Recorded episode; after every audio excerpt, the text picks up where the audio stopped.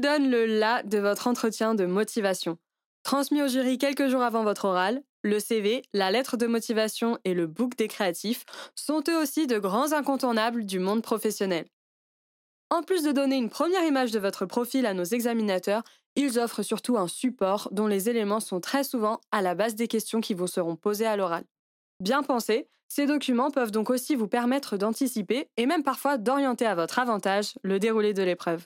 Voyons dans un premier temps le B.A.B.A. du CV et de la lettre de motivation, avant de nous pencher sur la présentation du book pour les filières créatives. Commençons par le CV. Il doit être clair sur le fond et beau sur la forme, encore plus quand on postule dans une école de communication.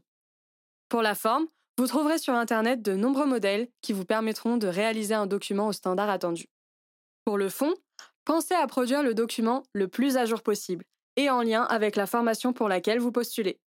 Présenter le CV d'une candidature à un emploi saisonnier ou à une autre école n'est pas forcément une bonne idée, surtout quand c'est écrit dans le titre. Mieux vaut en faire assez que trop. Restez juste et crédible dans ce que vous allez présenter dans votre profil. Hola, para empezar esta conversación, voy a pedirle que presente su perfil en 5 minutos. Voilà par exemple le genre d'introduction qui peut arriver si vous indiquez parler espagnol couramment. Même combat pour tout ce qui est logiciel, expérience et mission. N'oubliez pas que vous serez présenté à des professionnels qui connaissent normalement tout ça bien mieux que vous, et qui peuvent griller mensonges ou exagérations démesurées. Placez ainsi dans votre CV uniquement les éléments réalisés et maîtrisés qui vous permettront de briller si on vous interroge dessus. La confiance n'excluant pas le contrôle, n'hésitez pas à demander avis, conseils et relecture auprès de vos proches et soyez irréprochable sur l'orthographe. Même combat pour la lettre de motivation. C'est un document formel qui possède des codes de mise en page spécifiques. Veillez à bien les respecter et pour ça, Google est encore votre ami. Quant au contenu, je ne crois pas qu'il y ait de bonnes ou de mauvaises situations pour l'écrire. Moi, si je devais résumer mon conseil avec vous aujourd'hui, je dirais que c'est avant tout une rencontre entre votre profil et une formation. Il ne s'agit pas de vous représenter ni de rappeler vos expériences. Votre CV s'en est déjà chargé. Votre lettre doit éclairer le jury sur le pourquoi de votre candidature, vos intérêts pour la formation, ce que vous allez y rechercher et où vous vous voyez grâce à elle.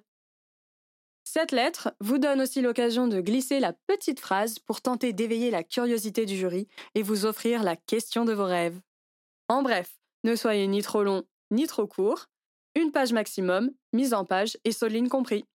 Quant au book des créatifs, assurez-vous de présenter un document clair et accessible au jury.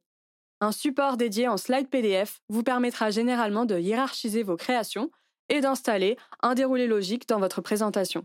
Ainsi, vous maximisez vos chances d'amener le jury sur vos créations et terrains d'expression favoris.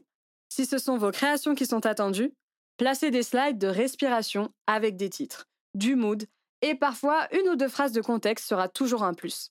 Enfin, attention aux portfolios hébergés en ligne le jour de l'oral. Ils sont soumis aux aléas du direct et aux bugs de connexion. Voilà pour le volet support. Et si vous écoutez mes conseils, Rien ne vous empêche d'être original et de surprendre votre interlocuteur avec des documents sortis tout droit de votre imagination. Il n'y a pas que pour chercher un stage ou une alternance qu'on peut être créatif. Et surtout, nos jurys adorent ça.